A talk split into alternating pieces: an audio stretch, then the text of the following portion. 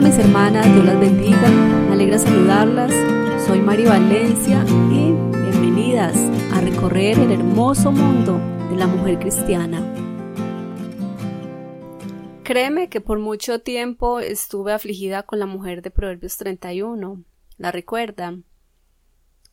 Yo la veía tan perfecta, tan inalcanzable. Ella es honorable y de muy alta estima, emprendedora, creativa, recursiva, una trabajadora incansable. Ella es visionaria y esforzada.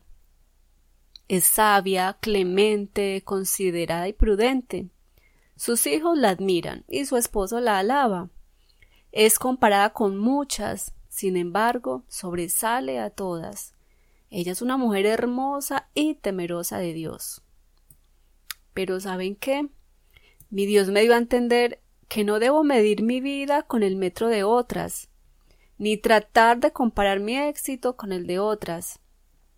Tampoco alcanzar quizá lo que otras han alcanzado, porque cada una vive y recorre, cada una construye su propio camino, de acuerdo a cada circunstancia, no basada en lo que otras han alcanzado, no basada en lo que otras han fallado, más bien recorriendo el camino por el cual Dios nos tiene llamadas. Ahora esta mujer de Proverbios 31 no la veo como mi rival, sino como mi amiga y mi consejera. Y he comprendido que eres virtuosa cuando amas a Dios y te esfuerzas por agradarle y vivir de acuerdo con su propósito en tu vida.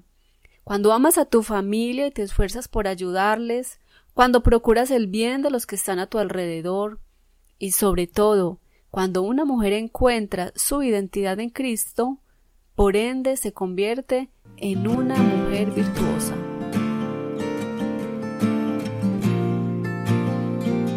Felicitaciones por unirte a este diálogo, compártelo con una amiga y crezcamos juntas.